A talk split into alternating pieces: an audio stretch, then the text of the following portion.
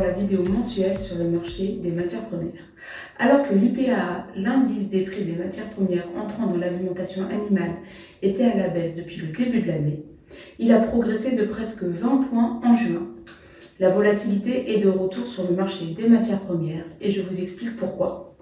À quoi est dû le retournement de dynamique du dernier mois?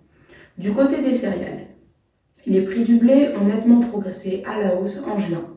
Aux États-Unis, alors que le blé d'hiver commence à être récolté et ont souffert du temps sec, les conditions pour les blés de printemps se sont dégradées.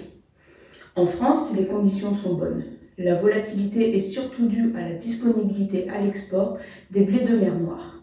La prochaine reconduction du corridor se déroulera en juillet, en pleine période de récolte et d'exportation, et commence à être compromise. En période d'intercampagne, la volatilité des prix est toujours élevée.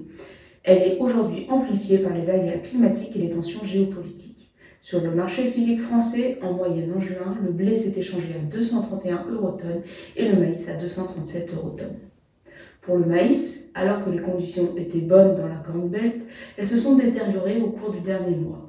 La zone de la Corn Belt subit un épisode de sécheresse persistant Seulement 55% des maïs étaient en conditions bonnes à excellentes. Il s'agit du niveau le plus bas enregistré depuis 1992. Juillet représente le mois critique pour le maïs. La situation est donc encore rattrapable sous réserve de pluies conséquentes dans les prochaines semaines. En France, les conditions climatiques sont bonnes et la demande est présente, notamment de la part de l'Espagne, qui fait face à une récolte en céréales estimée catastrophique. Pour les matières azotées, le déficit hydrique est aussi la principale cause de la hausse des prix. L'état des cultures aux États-Unis s'est largement dégradé à cause du manque d'eau. De plus, les conditions sèches en Asie du Sud pourraient peser sur le marché de l'huile de palme, donc des huiles en général, et par conséquent sur les prix du soja. Les autres tourteaux accusent aussi une hausse à cause du manque d'eau, notamment pour le colza et le canola. Pour autant, la demande est présente. Le corridor en mer Noire inquiète aussi pour la possibilité d'exportation de la future matière disponible d'Ukraine et de Russie.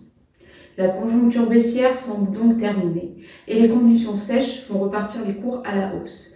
La situation n'est pas critique et les estimations de volume et de rendement ne sont pas encore significativement impactées.